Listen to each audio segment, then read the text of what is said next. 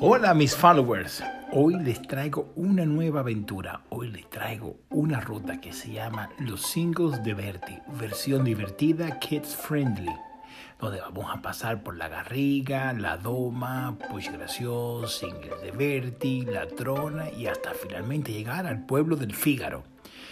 El total son unos 19,93 kilómetros, subiendo a una altitud máxima de los 905 metros sobre el nivel del mar. Esa es la altura total, pero de altura acumulada son unos 758. Es una ruta que aunque parezca difícil, no es nada difícil. De hecho, es totalmente recomendable para todo aquel que quiera ir con niños a los Singles de Verti y que nunca haya ido y tenga miedo a subidas muy altas, bajadas muy fuertes, etcétera, etcétera. Sí es verdad que la última bajada es la más fuerte, pero nada que ver. Es una ruta súper divertida, recomendable. Así que si quieres saber más de esta aventura, sígueme en este podcast que te contaré cómo fueron todos los detalles.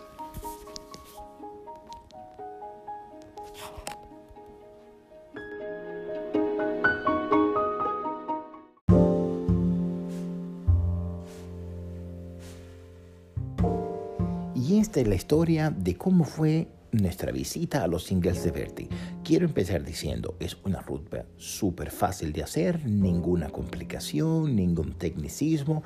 Quizás la bajada desde la trona es la parte más delicada, pero con mucho cuidado se baja sin ningún problema. La altura más alta fueron unos 894 metros sobre el nivel del mar. Bastante fácil el ascenso hasta allí, sin mucha complicación y disfrutando de unas vistas maravillosas. Así que bueno, te cuento cómo fueron todo. Salimos desde Plaza Cataluña y una hora más tarde llegamos a La Garriga. Allí pasamos por el puente de la Doma, pero antes de eso disfrutamos de cómo fue la bicicleta de uno de los de los corredores más importantes de este pueblo. De hecho, sobresalió por su vuelta a la por su vuelta a España en en la década de los 50, 60. Este, este, es José Segú Soriano, que nació en el 1935 y murió en el 2010.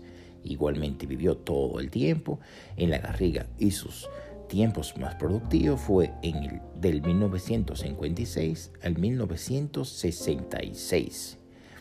Obtuvo grandes clasificaciones en edición del 1959 en la Vuelta Ciclista a España.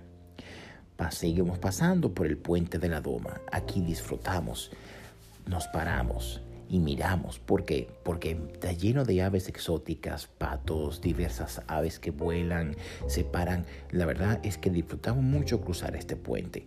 Seguimos caminando hasta llegar al cementerio de la y la iglesia de la Doma.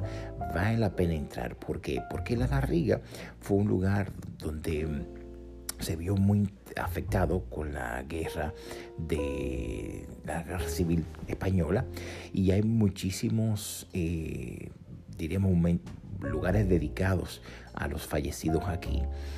Realmente la iglesia fue una obra de Joaquín Raspal del 1905 y se convirtió, eh, bueno, ya que la Garriga se convirtió en uno de los lugares de veraneo preferidos por la burguesía catalana a inicios del siglo XX, por lo que hay ciertos panteones muy bonitos de visitar. Seguimos subiendo y más adelante encontramos unos viñedos y, si y a nuestra espalda vemos una vista de la Garriga por completa. Es muy bonito. De camino a Piedras Blancas, nos paramos en uno de los bordes donde podíamos contemplar perfectamente unas vistas de la, del santuario de Puig Madreoso. Seguimos caminando y atravesamos unos senderos de hierba muy bonitas que se encuentran ya por la zona de lo que es la, la plana del cementerio. Ahí tomamos a la izquierda por una riera, un canal, donde estaba cubierto por bosques, por, por árboles, por troncos. Lo disfrutamos mucho caminar por aquí. Más adelante llegamos a otras vistas con unas hierbas verdes preciosas, donde podríamos ver hacia abajo, veíamos masillas impresionantes. Nuestro siguiente punto de encuentro fue el santuario de la Madre de Dios de Push Gracios. Este santuario, construido en el año 1711 como sitio de celebración de los romanos y del pueblo de la Rodalía, el santuario fue incendiado por los revolucionarios el 25 de julio del 1936. Con suerte, unos monjes pudieron escapar en los pueblos aledaños. Se perdieron muchísimas obras y pintura, pero sobrevivió la Madre de Dios gótico. ¿Por qué? Porque se escondió en una de las cuevas y gracias a esto se pudo. En la misma capilla se encuentra una capilla antigua del siglo XV de Puig Gracios. Vale la pena visitar. Está solo a unos metros a la derecha, pasando por la fuente de Puig Gracios. Seguimos adelante y nos encontramos con la entrada de los singles de Verti. Ya aquí empieza a verse la majestuosidad de las montañas, el viento. Eh, realmente la, la experiencia fue apoteósica. La verdad que vale la pena. Yo creo que la ruta es uno de los, de, los tres puntos para mí más importantes que vale la pena eh, entrar y atravesarlo. Seguimos pasando por el Col de la Can Tripleta. El Col de la Can Tripleta es un collado situado a 750 metros de altitud. Aquí nos pasamos, nos paramos un poco también para disfrutar una enorme piedra que encontramos, una montaña de piedra que encontramos frente a nosotros. Vamos a ir bordeando por el lado de la izquierda, pasando por el Gran Mercader, en la soleña del Clascar, más adelante, si miramos arriba, vamos a ver la ermita del Clascar allí. Ahí tomamos ese camino romano hacia la derecha. Es un camino con muchas piedras, pero la vegetación lo cubre y es súper placentero caminar por ahí. Hasta llegar a la ermita del Clascar. ¡Oh, qué hermoso castillo! Que también es conocido como el Castillo de Verde. Es una edificación en estado de ruina. Se empezó a construir, pero por falta de dinero ahí quedó. Pertenece al antiguo pueblo rural de Berti y está situado en lo alto de los Singles de Berti, muy cerca y a, y a mediodía de la y a medio camino de la iglesia de San Pedro de Berti. Este, este castillo se tiene, se tiene data, bueno, su altura está a unos 650 metros eh, sobre, el nivel, sobre el nivel del mar y se tiene existencia documental del año 987. Se convierte en masía en el siglo XIV cuando ya se mencionaba a un tal Guillermo de Clascar bajo el dominio de la familia Centelles. En el siglo XVI fue propiedad de los señores Beljoc.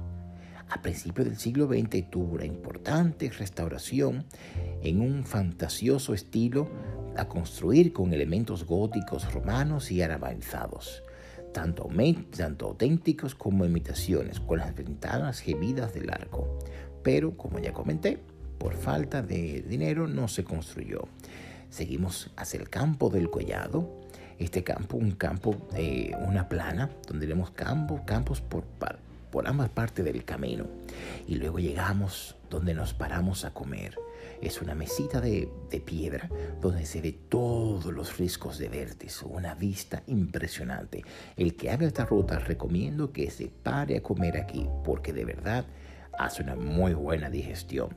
Seguimos luego más adelante por unos caminos bastante amplios donde doblamos a la derecha para llegar a los campos de Bellavistas. Los campos de Bellavistas se caracterizan por una hierba verde preciosa. Tú crees que estás en un cuento de Heidi.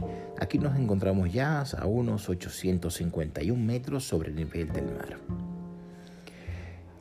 Aquí yo empieza lo que es la bajada técnica. Es una bajada con cierta dificultad, pero nada, nada del otro mundo.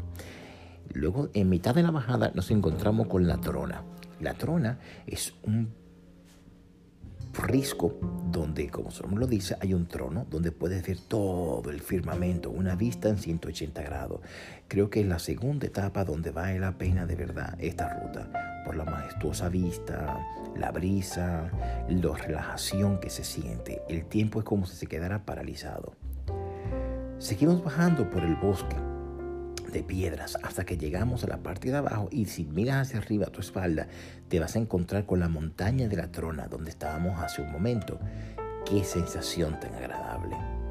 la verdad es que vale la pena como se pueden ver en las fotos. En un collado de piedra que encontramos aquí doblamos a la derecha y seguimos una bajada bastante técnica con muchas piedras, eh, muchas curvas, pero muy divertida. De verdad que lo pasamos muy bien. Llegamos a un pequeño riachuelo, a las piedras gemelas, que te vas a dar cuenta que son dos piedras paralelas que están en el collado de una montaña, pasando por la cueva del Sot del Bac. Es una cueva eh, con bastante vegetación verde que nos va a quedar a mano derecha. Luego en el último tramo pasamos unos un bosque con árboles eh, recién talados, muy divertido también. Cruzamos la vía del tren y ya en el pueblo del Fígaro tomamos el camino recto para llegar hacia la estación y la parada del tren.